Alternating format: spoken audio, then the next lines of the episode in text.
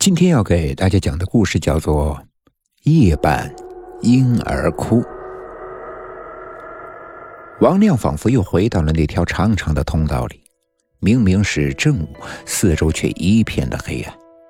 悠长的通道里，不时有风在冷飕飕的吹过，耳旁还有其他的声音，嘤嘤的，又是很细，又有点虚弱，是婴儿抽泣的声音。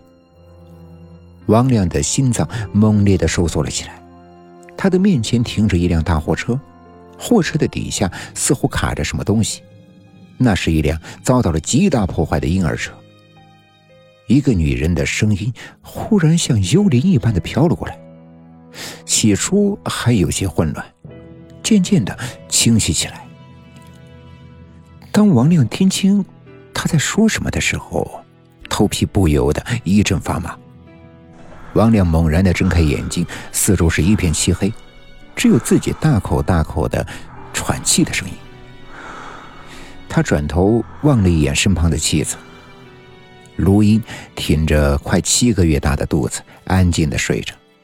他忽然想起梦中那个女人的声音，似乎和卢英的声音有点像，幽灵一样的不停的回荡：“我要你的命。”我要你的命！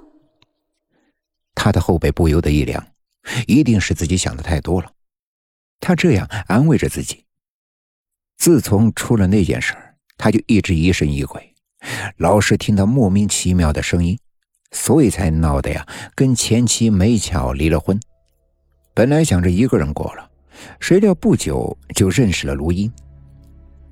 卢英呢，也是个苦命人。本来和前夫生了一个儿子，可是因为他的不慎，孩子出意外死了，不得已离了婚。可能是同病相怜吧，他很快就和卢英好上了。都快四十的人了，还赶了个时髦，来了回奉子成婚。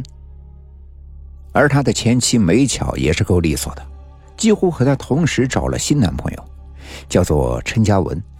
现在就和美巧住在他们的隔壁。离婚的时候，房子作为夫妻的共同财产，他和美巧各一半。他们当然不能把房子拆成两半，但卖了房子就只能够租房子住，所以只好在一起挤在一个屋檐下。前妻前夫，后夫后妻同处一室。王亮是光是想想呀，都要苦笑。他长长的叹了一口气，慢慢的闭上了眼睛。第二天中午，四个人像往常一样坐到了同一张饭桌上，一起做饭也是为了省钱。卢英是孕妇，单独吃一碗黑鱼汤，她刚吃了一口就吐了出来。啊，这什么味道啊？怪怪的。王亮端过碗，小心的尝了一口。哦。可能是天气太热，不新鲜了。要不然你别喝了，给我喝吧。刚说完，另一只手却劈头拿走了鱼汤。这个人就是梅晓，他嘀咕道：“切，这么好的东西都不要，真是作怪。”陈嘉文连忙拦住他：“呃，这可不行啊，这毕竟是人家给孕妇补身子的呀。”还没说完。就见梅巧是眼睛一瞪，人家什么都还没说，你倒是胳膊肘往外拐。说完，便飞快的将满满的一碗鱼汤喝得个一干二净。王良知道梅巧一向是个只肯占便宜不肯吃亏的主，只好咬咬牙算了。可忽然，梅巧的脸扭曲了起来，捂住肚子，从凳子上跌倒在地，她大声的惨叫起来，来回的翻滚。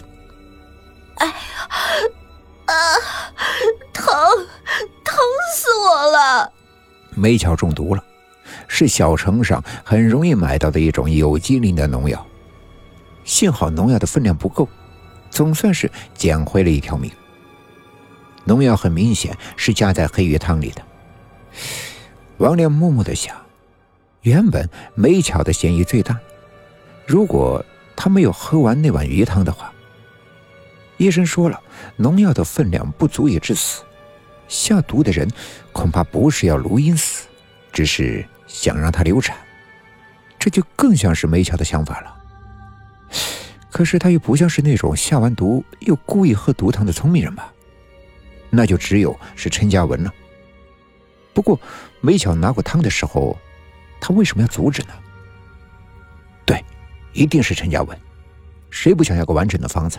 要是卢英流产了，住院什么的都要钱，自己就只能把那半房子卖给陈嘉文和梅巧了。